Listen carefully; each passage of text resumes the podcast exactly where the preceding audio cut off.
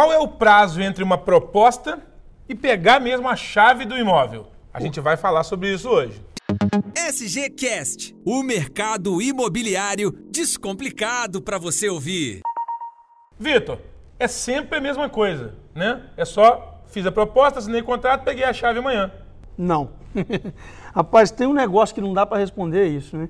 São tantas, mas tantas variáveis que eu definitivamente não, não tenho essa resposta.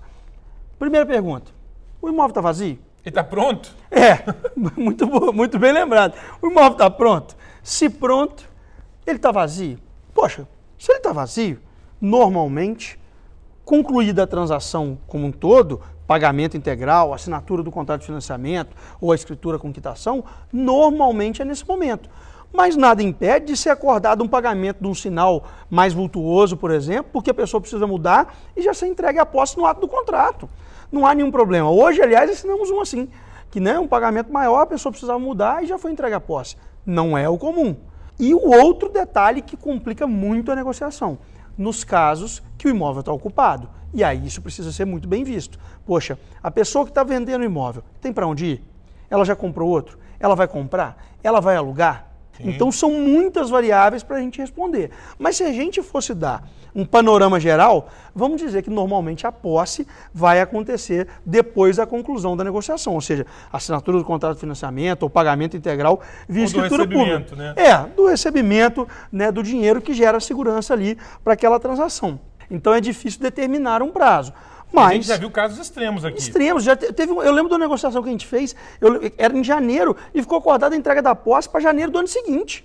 Sem pagamento de nada nesse período, de aluguel nem nada. Simplesmente foi um acordo que foi feito naquele período e, e funcionou muito bem, não tivemos problemas. Então, ah, do mesmo jeito que já tivemos caso de gente mudando com uma semana, porque a outra parte precisava entrar. Então tudo é negociado. Não dá realmente para responder quando que vai acontecer, principalmente se é proposta que vai para negociação, juntada de documento, contrato para aí depois a gente caminhar para a finalização. Então, esteja ciente do que você precisa, porque esse prazo, inclusive, pode fazer parte da, do processo de proposta. Exatamente. Pode ajudar ou até desfazer o negócio. Já aconteceu muitas vezes também. Agora me fala, e na, e na locação? Como é que funciona? Fiz a proposta, contratei, na locação o imóvel tem que estar vazio, normalmente. Sim, normalmente sim, mas muitas vezes também não. Né? E agora, por exemplo, que a gente está vivendo uma fase de pandemia, a gente tem casos de que o imóvel comercial que está sendo alugado ou sendo um ponto passado e que às vezes a gente está agora numa negociação de que a pessoa vai assinar um contrato de locação e só vai entrar no imóvel daqui a 60 dias. Porque o atual inquilino ainda está desocupando o imóvel, ainda tem que fazer uma pequena reforma lá. Mas, em regra geral, sim. Assinou a proposta, em ali 3, 4 dias, ela já está com a chave pronta para mudar. Mas também temos os casos, igual você falou. Quantas pessoas não já negociaram com a gente digitalmente, ali pelo WhatsApp, viram tour virtual do nosso imóvel e entre a proposta e chegar aqui com o caminhão de mudança é 24 horas. Já é chega verdade. aqui, a vistoria já está feita, já pega a chave e já muda para o imóvel. Então, seja na locação, seja na venda, é sempre bom estar atento ao prazo de entrega das chaves para você fazer um negócio tranquilo e seguro, sem correria depois. Até o próximo. Valeu.